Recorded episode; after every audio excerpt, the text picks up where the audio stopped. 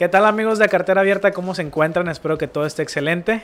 Mi nombre es Isaac André y es un gusto para mí compartirles que vamos a estar en el segundo episodio de la tercera temporada de nuestro podcast y tengo también el honor de estar con mi amigo Edgar López. ¿Qué onda Edgar? ¿Cómo te encuentras? Excelente Isaac, muchas gracias en un episodio más a cartera abierta arrancando nuestra tercera temporada, segundo episodio. Oye, este episodio va a estar bastante bueno, interesante y con algo de polémica, ¿no? Como nos gusta porque vamos a hablar de algo que tal vez no te lo presentan de esa forma, ni en redes sociales, ni en forma presencial en ningún lado, pero hay muchas verdades detrás que no se están diciendo. No, no, sé, no sé si quieras decirnos ahí cómo se va a llamar el tema. Híjole, pues este tema mm, me parece bastante interesante. De hecho, hasta yo te lo pedí a gritos a ti de que hay que hacer este, este episodio porque me llama mucho la atención. Y claro, vamos a hablar de un tema polémico que es no emprendas. Se va a llamar, por favor, no emprendas y tiene varias aristas, ¿no? Tal vez incluso con lo que nosotros platicamos normalmente, con el tema de las inversiones, con el tema también del emprendimiento, que tal vez no lo tocamos mucho en, en estos episodios, en este podcast, pero sí fuera del aire lo platicamos bastante. Pareciera que estamos en contra de lo que hacemos y no es así.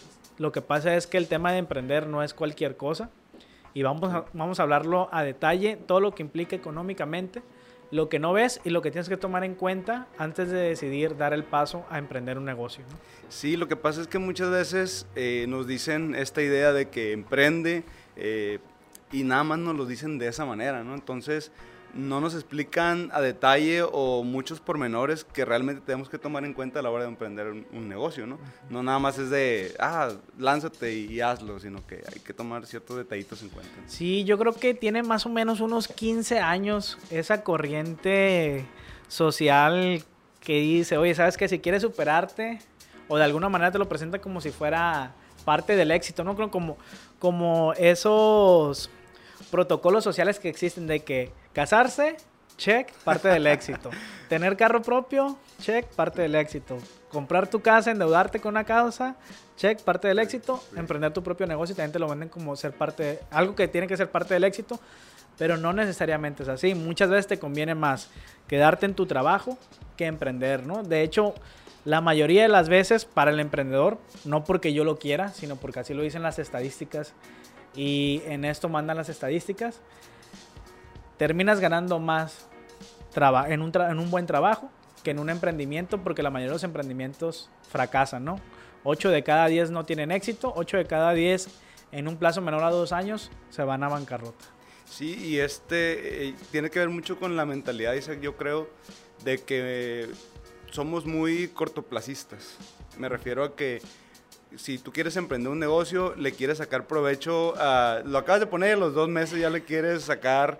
Al mes quieres recuperar la inversión. Al mes quieres recuperar la inversión. Y es, yo creo que es parte de la cultura de nosotros que queremos todo muy a corto plazo y nos damos cuenta que precisamente y más este tipo de, eh, de negocios, que es el emprendimiento, de los nuevos negocios, es un periodo mucho más largo porque también lleva una curva de aprendizaje y todo eso implica gasto. Entonces no puede sacarle algo eh, tan rápido, tiene que planearse en un periodo más larguito, ¿no? Yo creo que en eso que comentas, Edgar, de el corto plazo, es, también tiene mucho que ver con las inversiones, están muy relacionados que queramos un resultado corto plazo y yo creo que se deriva de la falta de conocimiento. Si hay desconocimiento en las inversiones, en las finanzas, también hay mucho desconocimiento en el emprendimiento. Y no solo para alguien que es nuevo, sino para gente que ya lleva emprendiendo 3, 5 años, hay mucho desconocimiento. ¿no? Realmente creo que sí es necesario que en alguna etapa de nuestro sistema educativo se implemente algo al respecto sobre finanzas personales y emprendimiento, porque si no vamos a seguir desperdiciando nuestro dinero. Y sería yo creo que te postulo a ti para que, para que implementes eso porque definitivamente hace falta un poquito más de inteligencia financiera en ese sentido. ¿Qué te parece si partimos de, un emprendimiento normal? Bueno, algo típico de cómo emprendemos hoy en día, ¿no? De, de cuál es la situación de alguien que quiere emprender. Yo creo que uno de los, de los motivos para emprender más comunes es el no querer trabajar para alguien. Eso también viene de un bombardeo constante de todas partes de que, oye, no, le, no trabajes para alguien más, trabaja por tu propia cuenta, en vez de generarle ganancias a alguien, genera ganancias para ti, dedícale el tiempo a algo tuyo, etcétera, etcétera.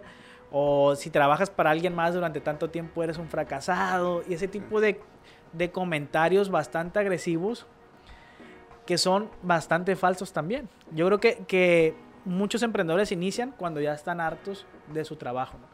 Y alguien que más o menos piensa, tiene tiempo para emprender, porque mucha gente emprende cuando los corren del trabajo, pero otros que sí lo hacen de manera consciente, probablemente ahorren unos 5 o 6 meses de sueldo, estén viendo en qué aprender, en, en qué emprender, qué es lo que les gusta, investigan un poquito del tema, ya se lanzan a su propio emprendimiento pero hay muchas cosas detrás de hacer eso. Porque la mayoría de la gente deja de trabajar para alguien más para emprender. Eso implica que no vas a recibir un sueldo al que tú ya estás acostumbrado y tu estilo de vida también. O sea, tú ya estás acostumbrado a gastar, a comprar ciertas cosas. Ya sabes que cada quincena te va a llegar dinero, te ajustas. Ya si tienes unos 3, 4, 5 años trabajando, pues ya tienes tu vida hecha a partir de las quincenas. Y aquí va a ser muy diferente. Porque no, al inicio no vas a generar nada de eso. No vas a ganar quincenalmente, no vas a ganar mensualmente. Tal vez ni siquiera vas a tener un sueldo. Y se vienen cosas peores, Edgar. ¿Cómo la ves? Es que yo creo, Isaac, y tienes toda la razón, viene mucho de esta corriente de los pseudo gurús que te dicen, ¿sabes qué? Eh, tienes que emprender, tienes que hacer tus negocios, tienes que ser tu propio jefe. ¿Dónde lo he escuchado antes? No sé. Pero tiene que ver mucho con esta parte, ¿no? De, de que te meten en la cabeza de que si eres un empleado es que estás fracasando en la vida. Cuando muchas veces un empleado puede estar incluso mejor económicamente. Disculpa que te interrumpa, Edgar. De hecho, eso que, que mencionas me hace mucho sentido porque mi primer emprendimiento fue un multinivel, ya lo he mencionado en otras ocasiones, y ahí te enseñan mucho esa parte que tú dices, ¿no? Y antes, antes eso era exclusivo del multinivel, pero ahora lo ves en todas partes, ¿no? esa gente que, que, da conferencias, que da talleres de emprendimiento y todo eso. Lo que yo quería comentar y por lo que interrumpí la anécdota es que cuando, cuando yo estaba en el multinivel, los, el primer año, el segundo año, pues yo sí veía como menos a, a mis, me comparaba por decir algo con mis compañeros de clase, con los que estuve en, en el Tecnológico de Culiacano y yo decía, bueno, pues a mí me está yendo bien, yo estoy ganando esto, etcétera, etcétera. Pero ya que pasaron dos, tres años y que ellos ya empezaron a trabajar, a ellos les iba mucho mejor que a mí. Porque yo la mayoría de lo que ganaba lo tenía que reinvertir en el negocio. Con todo y que ese negocio es de los que menos inversión necesita, ¿no? Ahora imagínate otro tipo de emprendimiento. Por decirlo, algo que necesite más infraestructura, más inversión de arranque, algo así por el estilo. No está tan fácil y yo creo que ese pensamiento, como lo decíamos anteriormente, de que si no emprendes o si trabajas para alguien, eh, eres un fracasado, pues es algo que tenemos que ir olvidando rápidamente. Sí, y sobre todo por lo que implica tanto socialmente como económicamente, porque no, no se tiene la idea realmente de lo que es emprender financieramente hablando también, porque es todo un reto, o sea, tú te has dado cuenta y, y es un reto emprender. Como, como los memes que salen en diciembre por ahí de que mis amigos con el aguinaldo y sale otra imagen de, de, alguien con unas, no sé, en fachas o sin dinero en las bolsas o algo así, con la ropa rota o algo de que yo por jugarle al emprendedor, sí, ¿no? Por, y por jugarle al emprendedor. Ajá, tiene sus pros y sus contras. No es nada sencillo, ¿no? Por ahí, retomando el, el, la historia del que emprende, ahorrando y se lanza y deja el trabajo, gran parte de esos negocios fracasan porque no hay una estructura financiera detrás. Sí. Lo veíamos ahora con la pandemia, Edgar, que muchos negocios que parecían muy grandes acá en la zona, en, en la región, también cerraron. Y, y, y, el error existe en que, en que muchos de nosotros creemos que hacer dinero ya nos hace expertos en finanzas. O ya con eso tenemos la parte financiera saldada, eh, no sé, ya, ya nos libramos de esa parte. Y no, ¿Qué es lo que pasa? Que el emprendedor también tiene que enfocarse en mejorar sus finanzas y administrar muy bien su dinero. Porque lo, pasó con, lo que pasó con todos estos negocios que parecían muy grandes es que sus dueños se gastaban el dinero o vivían con deuda. ¿Y qué es lo que pasó? Dejaste de vender un mes, ya no tuviste para pagar la renta. Cuando el emprendedor debe tener conciencia de eso y por eso es que yo pienso, de hecho a raíz de la pandemia me empezó a llegar ese pensamiento, que no cualquiera debería de emprender. Todos podemos emprender, pero no todos deberíamos de emprender. ¿Por qué? Porque debes de tener un respaldo atrás. Debes de tener unos tres meses de tu sueldo, por, decirlo, por decirte algo, detrás de tu emprendimiento por si llega a pasar algo, algo, algún imprevisto, algún accidente, alguna pandemia, alguna crisis. Debe haber algo de atrás que te sustente para, no, para que no te pase como estos negocios 5, 7, 8 años en el negocio, para que en un mes tengas que cerrar. ¿no? Todo lo que trabajaste en 8 años lo perdiste por no tener una buena administración en tu dinero. Es correcto, Isaac. Y aquí quiero puntualizar dos cosas de, de lo que acabas de decir.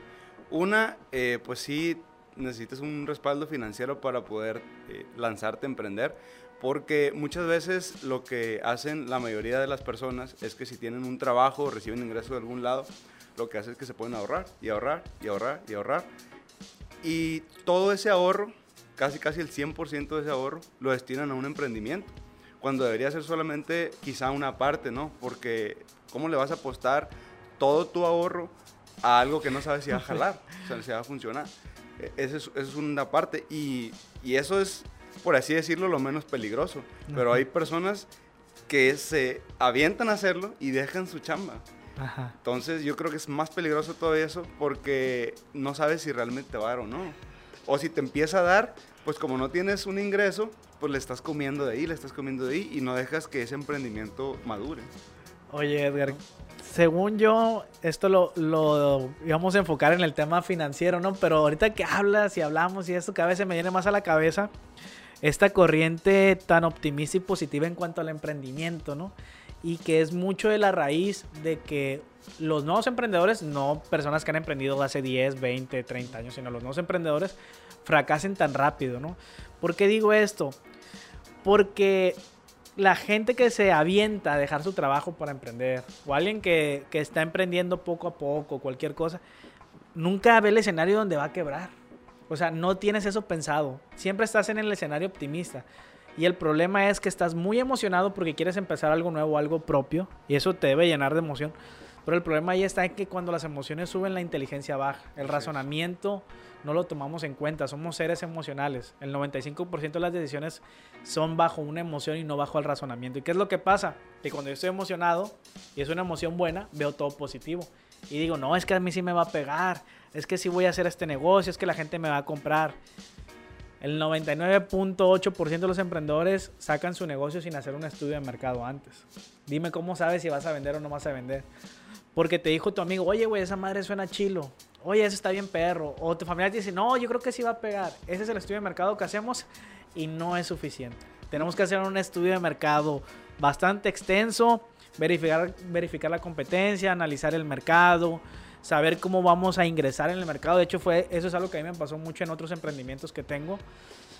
No que hayan fracasado, pero sí que la curva de crecimiento ha sido muy lenta porque en los primeros emprendimientos que tuve dejé de lado la parte de la, del mercadeo y es algo que lo lamento y que jamás volvería a hacer, ¿no? Pero ¿para qué te da cuando no tienes ese capital detrás? Pues para lanzar el emprendimiento, preguntarle a 5 o 7 personas y ¿sabes qué? Pues tengo toda la fe puesta porque me aventé estos videos, estoy bien motivado, me leí este libro, eh, estos libros moraditos que te hablan de un cuadrante y la madre y jálate. Oye, Isaac, no, no me estoy acordando de, de mis inicios también en esto del, del emprendimiento y las inversiones. Eh, y es precisamente lo que dices, o sea, no, nomás, no nada más es tomar en cuenta que e, e, esos puntos finos de que tienes que empezar a invertir, empezar a crecer ese respaldo financiero para poder emprender. O sea, no puedes hacerlo así nomás y pues lamentablemente es lo que es lo que sucede mucho aquí, ¿no? Y también otro detalle ahí está en el, en el tema de que el emprendimiento casi siempre, en el emprendimiento el emprendedor va solo, ¿no? Va solo, ¿a qué me refiero? De que ni siquiera tienes el respaldo de gobierno o de alguna entidad financiera. Eso es algo que yo lamento mucho que pase en México, pero también si me pongo en el otro lado, el lado del, del que pone el dinero, pues tampoco me arriesgaría. Con las cifras que hay en México, está bastante difícil, ¿no? Y ahí sí me gustaría ver que tú nos platicaras un poco de ese tema del financiamiento para emprendedores, ¿no? Si realmente existe. Porque yo lo he escuchado, yo sé que hay créditos de emprendedores, crédito a la palabra, crédito de esto. Pero no he sabido casi de nadie que lo tenga. Sé que sí hay personas que lo tienen, ¿no? Y sé que otras personas que lo tienen porque tienen algún conocido que está metido en eso y te facilita el proceso. Pero algunos créditos casi casi te piden hasta el acta de defunción para poder otorgártelo, ¿no? O sea que casi que te dicen que tienes que estar muerto, cumplir con todos los requisitos para, o no sé, la fe de bautismo, todo eso, la primera comunión, te piden de todo. Es que, y era lo que platicamos ahorita fuera de cámaras, que yo siento que los créditos en México tienen que estar demasiado formalizados en una empresa para poderlos otorgar. Entonces, cada vez es más difícil para una pyme, para una empresa chica, micro, chica, mediana, adquirir un financiamiento. De hecho, los bancos no dieran financiamiento a las pymes si no fuera porque detrás hay un respaldo de gobierno. No sé si sabías esa parte. Cuando, una, cuando un banco le presta dinero a una pyme, es porque de fondo hay una garantía con un respaldo que... ¿El gobierno lo va a asumir o cuál es el respaldo? Una parte, una parte la asume el gobierno eh, y es como un tipo seguro para poderle otorgar créditos a las empresas. Si no, ni a las pymes les dieran créditos, solamente a las empresas grandes, consolidadas. Y, y, esta parte yo creo que sí está un poquito mal, por así decirlo, porque sí se tienen que cambiar esos parámetros para poder ayudar más a, las, los emprendedores, porque era lo que platicamos eh, en, en un podcast pasado, de que no solamente es que fomentar eh, lo que es el emprendimiento. No nada más, es muy responsable nomás decir, es que hay que poner negocios, es que emprendan, es que hacer esto. Es muy responsable decirlo nomás así, porque no hay los medios o no hay los medios suficientes para poder apoyar a los emprendedores, porque no hay acceso a créditos.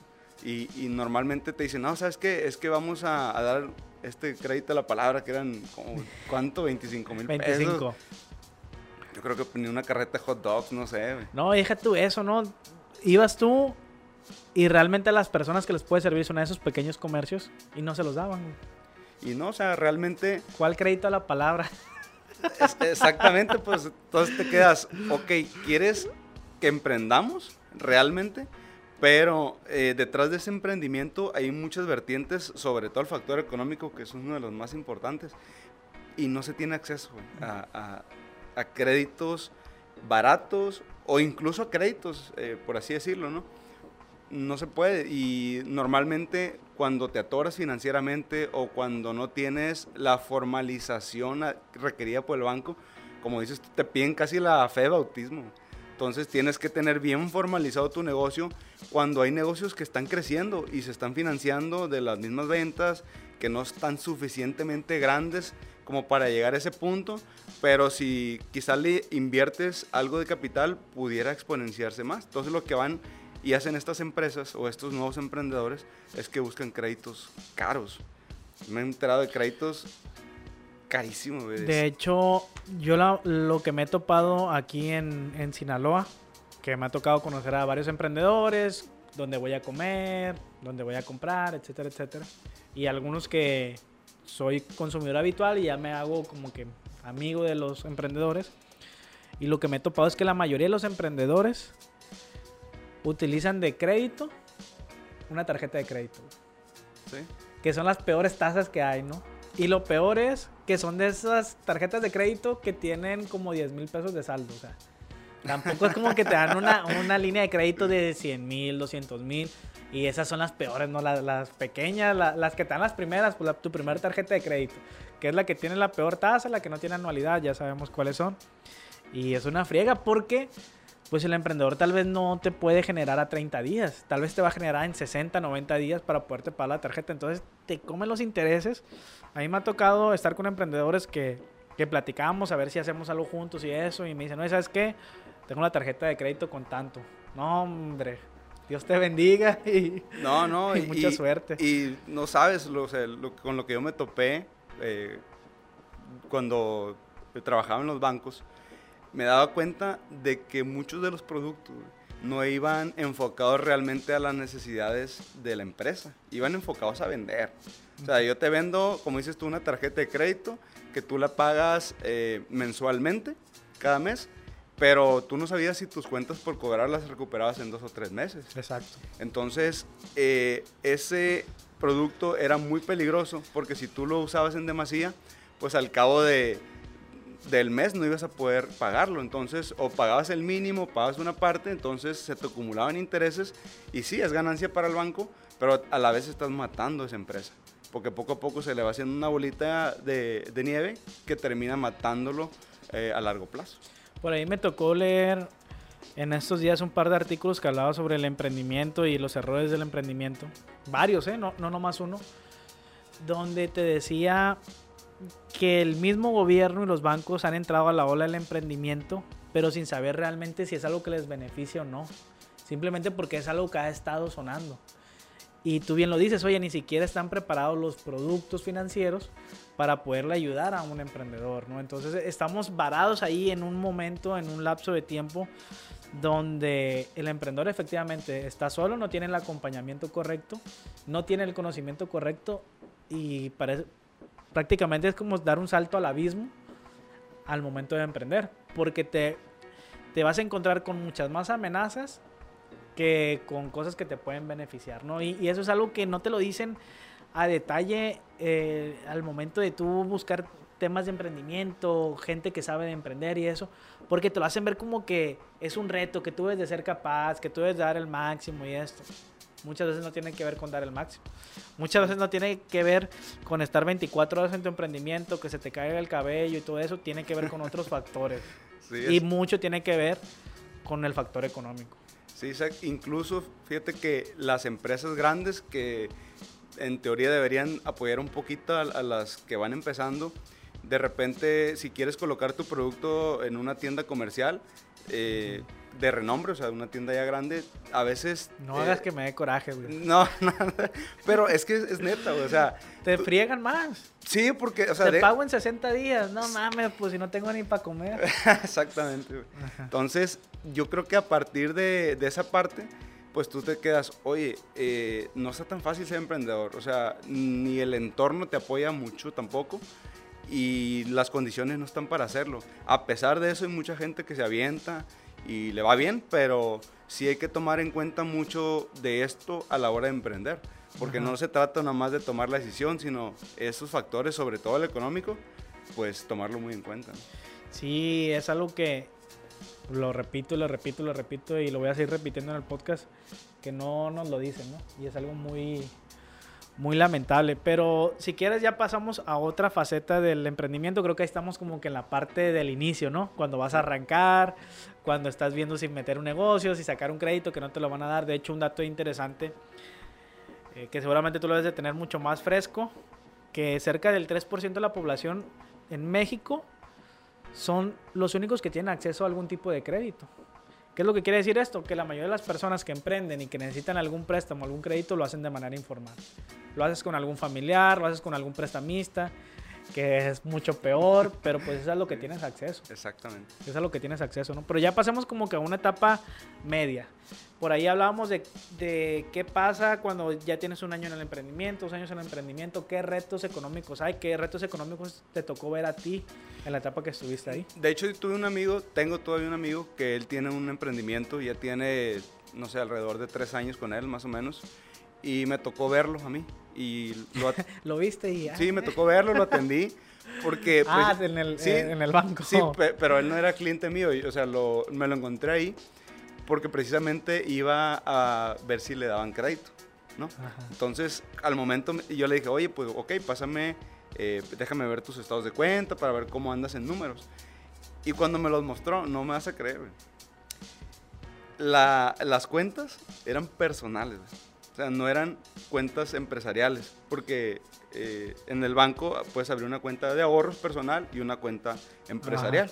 Entonces, tú como em, eh, cuenta de ahorros tienes acceso a ciertos productos que son para persona física. Y como cuenta de actividad empresarial. Sí, cuenta pyme o algo así. Ajá, tienes acceso a otro tipo de productos que ya se adecúan a lo que tú necesitas. Entonces, eh, le dije, oye, canijo, pues primero, abre una cuenta empresarial, o sea, con tu personal no te van a prestar, o muy poquito, o si te prestan, te van a prestar muy caro. Le dije, entonces, simplemente por el hecho de que tienes un producto distinto, eh, pues no, te va, no vas a tener acceso a eso. Entonces, ahí es cuando yo me quedo, los emprendedores, eh, ya cuando están madurando su negocio, se tienen que meter mucho también al tema de los números, al tema de las finanzas. Porque la mayoría, y te digo porque me tocó incluso con empresas ya más grandecitas, de que toda esa parte se la dejan al contador. No, es que, ah, le voy a preguntar a mi contador. Ah, este, oye, pero este, este financiamiento, ah, déjame preguntar al contador, canijo, pues es tu negocio. O sea, es, no, muchos se enfocan más en la parte operativa. Y también eso yo creo que tiene que ver con la información cómo se envía al, al receptor. O sea, no estoy diciendo solo que, que, es culpa del emprendedor o del que quiere emprender, sino también yo he visto Digo, porque me ha tocado estar en, ahí en el banco solicitando esos productos. Que el asesor o el agente o el banco pareciera que no te quiere dar el producto. O sea, eh, güey, pues para eso tienes el producto para dármelo. Parece que no te lo quiere dar. Te digo porque a mí me tocó estar en un par de negocios que fui a sacar la, la tarjeta PYME, la cuenta PYME. Una vez no me la quisieron dar porque me dijeron, no, te conviene más una personal. Bueno, pues dame esa. En otra ocasión sí me dieron la pyme, ¿no? Pero la forma en que me lo explicaban, te lo juro que era súper enredoso. Era, hombre, o sea. No me hace enojar. Número, número, número, número, número, número. Y no sabía qué onda, ¿no? Entonces, no solo es desconocimiento del emprendedor, sino creo que también es desconocimiento de quién ofrece el producto. Sí volvemos a lo mismo, el banco y el gobierno no está preparado para dártelo y si ellos no están preparados, pues muchas veces su personal tampoco va a estar preparado, ¿no? Entonces, esto es una bola de nieve donde hay desconocimiento en todas las, en, todas las partes involucradas y terminamos con estas estadísticas de que 8 de cada 10 fracasan en los primeros dos años. ¿no? De hecho, una de las finalidades en los que eh, me gusta hablar eh, en este podcast para evidenciar muchas cosas que te das cuenta, pero pues, obviamente no las dices, porque todo tiene que ver con el negocio, con, también con, con, los intereses, ¿no? Y a veces cuando vas y pides un producto financiero y te dicen, no, es que te conviene más este. Muchas veces también no es que te convenga tanto ese, pues le conviene al que te lo va a vender. Sí, claro. Pero, pero no a ti, pues entonces... Eh, yo también creo que la gente debería tener el criterio para decir, ok, mm, ok, me conviene esto eh, y esto no pero ya también lo, a manera los ejecutivos de tener, oye, este, yo lo necesito para cumplir mis metas porque es válido también, pero también expresárselo de esa manera a la persona, no, no solo decir, oye, es que te conviene más esto por venderle eso, que al final de cuentas no le va a servir para nada. Y aquí ya cuando entramos al primer año, al segundo año, Edgar, hay una parte del emprendedor que no tiene conciencia al respecto. A mí me pasó. Es cuándo yo puedo sacar ganancias o cuándo le estoy sacando dinero. La mayoría de nosotros pensamos que desde el primer mes vamos a, tener las ventas a tope y que para el tercer mes ya vamos a estar teniendo ganancias. Para el sexto mes ya voy a comprar una casa nueva. Y cada emprendimiento es diferente en ese proceso.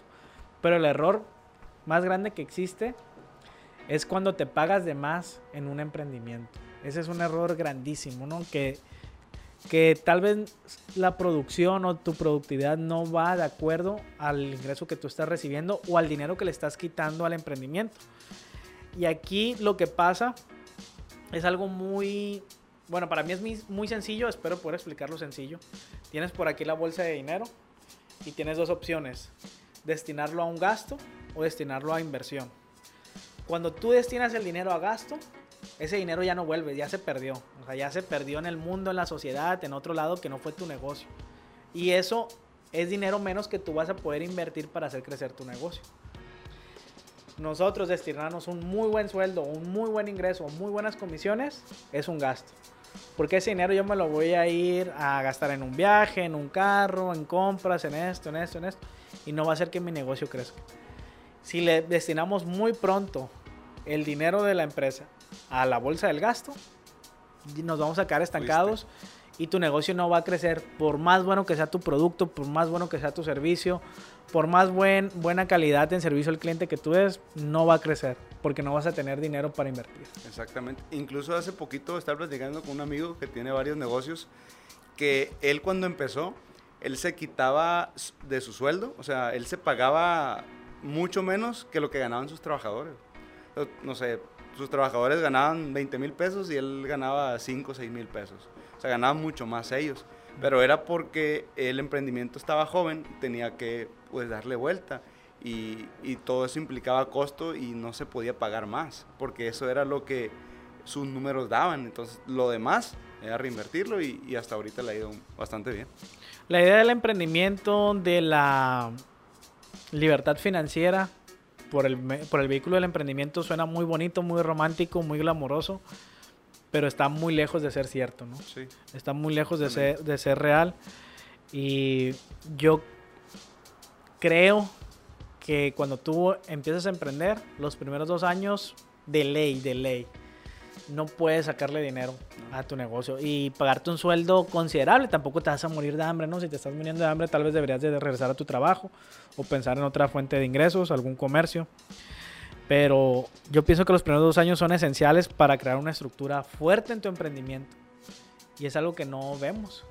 ¿Y qué es lo que pasa? Mi negocio tal vez clienta más, mi negocio tal vez vende más.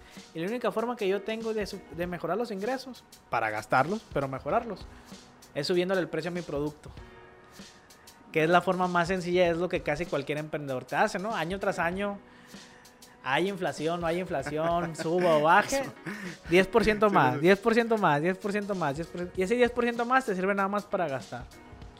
Cuando tú puedes generar ingresos de otra forma, si creas una mejor estructura de tu emprendimiento. Pero no vas a poder hacerlo si siempre estás gastando, ¿no? Y los primeros dos años son esenciales para crear esa estructura. Yo pienso que debería de ser casi como un, no sé, un voto del emprendedor, un voto, así como dicen, voto de silencio, voto de castidad, y es un voto del emprendedor, de que los primeros años no le vas a sacar dinero a tu emprendimiento, porque lo estás matando, lo estás, lo estás matando lentamente. Es como si tienes una mascota y no le das de comer bien.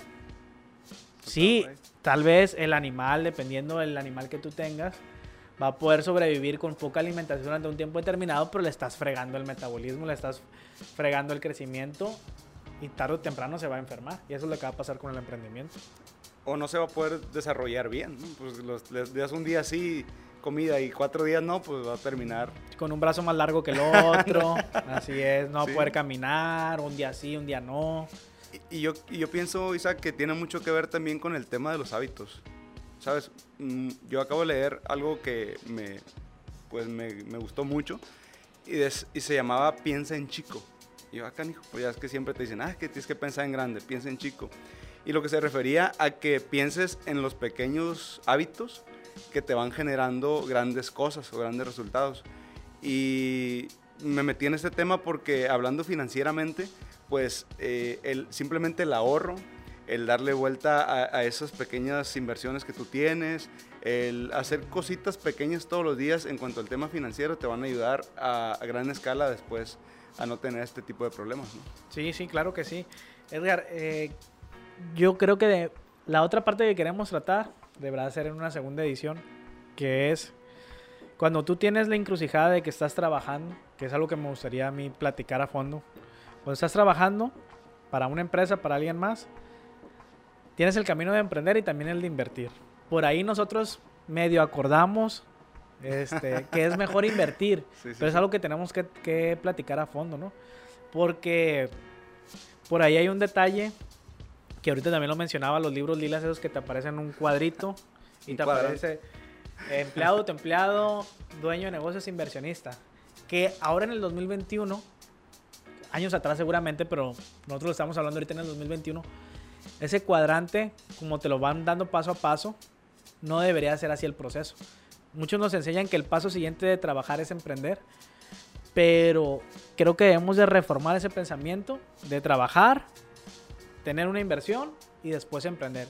Para mí ese proceso ha sido mucho más sencillo. Yo lo he trabajado con los socios con los que tengo ahorita. Muchos socios estando trabajando han empezado a invertir. Después hemos emprendido algo y nos ha ido mucho mejor, con mucho menos riesgo, pero una cantidad de riesgo ridícula que casi casi puedes eh, meter tu emprendimiento lo que tú quieras y tienes el respaldo de la inversión con rendimiento detrás. Eso es algo bastante interesante que debemos de tocar a fondo. Pero ya para cerrar, bueno, el último bloque yo creo del- del episodio sería que habláramos sobre algunas recomendaciones de cuando vas a emprender, ¿no? O sea, nos referimos cuando dijimos que se llama por favor no emprendas, es por favor no emprendas bajo las condiciones que dijimos durante todo el episodio, no que no emprendas, ¿no? Es correcto. Si vas a emprender, ciertas recomendaciones que tienes que tomar en cuenta. Edgar, de lo que hemos platicado, ¿qué recomendaciones tú podrías hacernos? Pues yo creo que la primera recomendación y sobre todo la más importante, Isaac, eh, a la hora de, emprender algo, eh, emprender un negocio, es que no lo hagas por el motivo eh, negativo. Me refiero, no lo hagas porque odias a tu jefe, no lo hagas porque quieres más tiempo, no lo hagas por algo, por un motivo negativo. Porque al final de cuentas puede ser eso lo que te eh, incite a empezar eso, a empezar ese emprendimiento, pero al final de cuentas no te va a durar, porque es en base a un sentimiento negativo que tú tuviste para eh, iniciar esto. Y de hecho hay un libro que se llama El libro negro del emprendedor, que ese libro habla de 12 motivos este, lamentables, así le llama el libro, por lo cual no debes de emprender. Entonces, parte de eso son, eh, pues, o que estás cansado, que tienes un jefe, o que quieres más libertad de tiempo, eh, pero realmente no es un motivo fuerte por el que tú quieras o decides emprender. ¿no? Muy bien, Edgar. Mientras tú platicabas, yo me di a la tarea de anotar aquí unas cositas en el celular, no porque no te pusiera atención, no creas que estaba whatsappeando. Yo pensaba que estabas en el Face. Estaba ahí stalkeándote. Este, porque creo que se me pueden olvidar, son dos puntos bastante interesantes sobre el emprendimiento, sobre algún tip que yo creo que pudiera servirles porque a mí me sirvió. Nada es ley, nada es para que lo hagas sin analizarlo, simplemente es información que tú la recibes y sabes si aplicarlo o no aplicarlo, ¿no? Si funciona en tu caso. Hay por ahí un tema en el emprendimiento que me gusta mucho, del cual yo sí estoy de acuerdo, que se llama producto mínimo viable. Y esto se trata de que tú inicies con lo mínimo que requiere tu producto. Que hagas lo más, puedo decirse como que minimalista, pero la neta es que le inviertas lo menos posible. Pero que ese producto contenga la solución a la necesidad que tú identificaste o simplemente lo que tú quieres darle al cliente. Que tú de esta manera lo que vas a hacer con el producto mínimo viable es, al invertir lo menos posible, no estás haciendo un emprendimiento. Estamos hablando que estás haciendo un comercio. Y mucha gente confunde comercio con emprendimiento. Que no es malo que tú comercies, es bueno. Pero, por ejemplo, una persona que te vende, te revende cosas en Facebook, en Instagram, no está emprendiendo, está comerciando. Una persona que produce algo en su casa y lo vende en la oficina no está emprendiendo, está comerciando. No tiene nada de malo, de hecho es muy bueno porque en el comercio casi siempre hay ganancia, en el emprendimiento no. Las famosas nenis, ¿no? sí, las nenis. O los nenis también. también podemos ser los nenis. Eso es comercio, no es emprender. Y es muy bueno. Pero es un paso antes del emprendimiento. El, el emprendedor y el emprendimiento yo considero que tiene un impacto social. Tiene que ser algo que cambie la sociedad o los círculos cercanos a esa persona para poder considerarse un emprendimiento. No es algo tan sencillo, no es solo ganar dinero. Como te decía, hay mucha pérdida económica en el emprendimiento, pero hay un impacto social bastante interesante. Entonces, con el producto mínimo viable, Tú vas a poder testear el producto de tu emprendimiento antes de que dejes todo por emprender o antes de que le metas mucho dinero al emprendimiento. Vas a poder recibir feedback, retroalimentación de tus posibles clientes, vas a poder saber cuáles son tus posibles clientes porque lo vas a introducir a un pequeño mercado, tus amigos, tus familiares, gente en el trabajo, te van a empezar a recomendar. Y de esa manera tú vas a saber si ese producto tiene cabida en el mercado o no tiene cabida en el mercado, sin arriesgarte a meterle seis meses de sueldo, cinco meses de sueldo a un emprendimiento que no sabes qué va a pasar con él. Entonces, si tú estás pensando en emprender, te, te aconsejo que busques más sobre este tema del producto mínimo viable. Lo pongas en práctica y vas a ver que va a ser mucho más sencillo, mucho más orgánico y natural porque es el crecimiento que debería de tener un emprendimiento realmente. Si no consigues una fuente de financiamiento, algún socio capitalista, algo y sobre todo un producto que no has probado, esto es lo mejor. Si es un producto probado, pues ya puedes lanzarte con un financiamiento a algún socio inversionista. Oye, Isaac, y está muy interesante esto que nos comentas del producto mínimo viable. Esto podría aplicar también para servicios, ¿no? Te, comento porque hace poquito, digo, tú me vas a corregir si, si no es por ahí la cosa, pero hace poquito asesoré a una dentista eh, para que en vez de montar su propio consultorio o, hacer una inversión muy grande, porque es, es una dentista que va iniciando apenas a, a, consultar, todavía no tiene muchos pacientes ni nada, entonces yo le sugerí que buscara un modelo que ella le permitiera gastar lo menos posible eh, para poderse empezar a clientar, ¿no? Entonces yo creo que... eh, Sí, claro, la cosa, claro, ¿no? tanto en producto como servicio. O sea, simplemente es el concepto, pero claro que también aplica para servicio, ¿no? El servicio mínimo viable sería en ese caso, pero también tú lo puedes testear, tú lo puedes probar, tú puedes platicarlo con diferentes personas y ahí ir, ir viendo cuál es tu nicho. Mira, de 30 personas, 10 me dijeron que sí. ¿Qué tienen en común estas 10 personas? Y ya después te vas con otras 20 que tienen esas características en común y ves si tu producto pega, tu servicio pega. A eso se refiere, ¿no? El producto mínimo viable, mínima inversión, que tenga el servicio o el producto, lo que tú quieres ofrecer, y ya después les vas haciendo mejoras.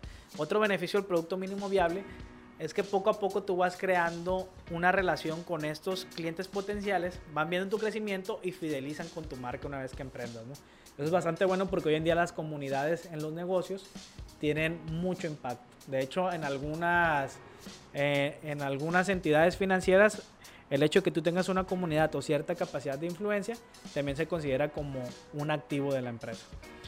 Y ya para las personas que tienen 2, 3, 4 años en el negocio o un año y empiezan a generar ganancias, y aquí me voy a la bolsita de la ganancia y a la bolsita de, bueno, a la, a la bolsita del gasto y a la bolsita del, de la inversión. Muchas veces el emprendimiento no va a necesitar que tú reinviertas en él. Por el crecimiento natural no tienes tanta demanda, no tienes que producir más, pero está la ganancia ahí. ¿Qué haces con ella? En vez de gastártela, yo te, yo te aconsejaría que buscaras un producto, un instrumento de inversión con, de muy bajo riesgo, lo menos riesgoso que puedas, y con un ingreso, un, un rendimiento no, que tiene que no sea el mejor, pero que no pongas en riesgo ese capital. Entonces tú vas a estar generando algo de, de, interés sobre ese capital para que una vez que se necesite inyectarle capital al negocio puedas inyectarle más.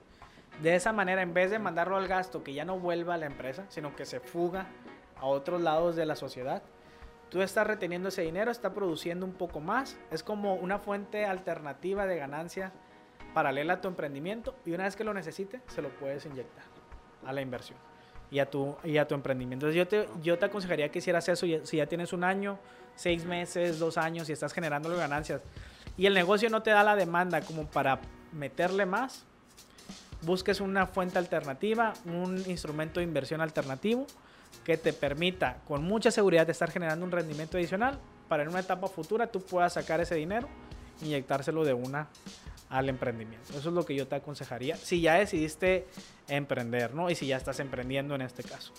Me parece bastante interesante la propuesta que, que, les haces a las personas, Isaac, y pues incluso yo también lo voy a tomar muy en cuenta para futuros emprendimientos. Y pues no cabe duda que estructurarse financieramente, sobre todo cuando vas empezando, es lo, pues, lo ideal, ¿no? Lo mejor que puedes hacer. Entonces, eh, pues no sé si tengas algún otro consejo para darnos. Mm, Sería todo, yo pienso que lo dejamos hasta aquí, luego pasamos con, la, con el temita del, del, cuadrante, yo creo que en un segundo episodio rehacer ese cuadrante porque está muy mal por ahí, algunas cositas que vemos. Sí. Agradecerles por su atención, comentarles que nos pueden seguir en nuestras redes sociales, nos pueden comentar cualquier cosa, cualquier tipo de crítica destructiva o constructiva es bien recibida, nos ayuda a mejorar y esperamos haya sido de su agrado. Gracias.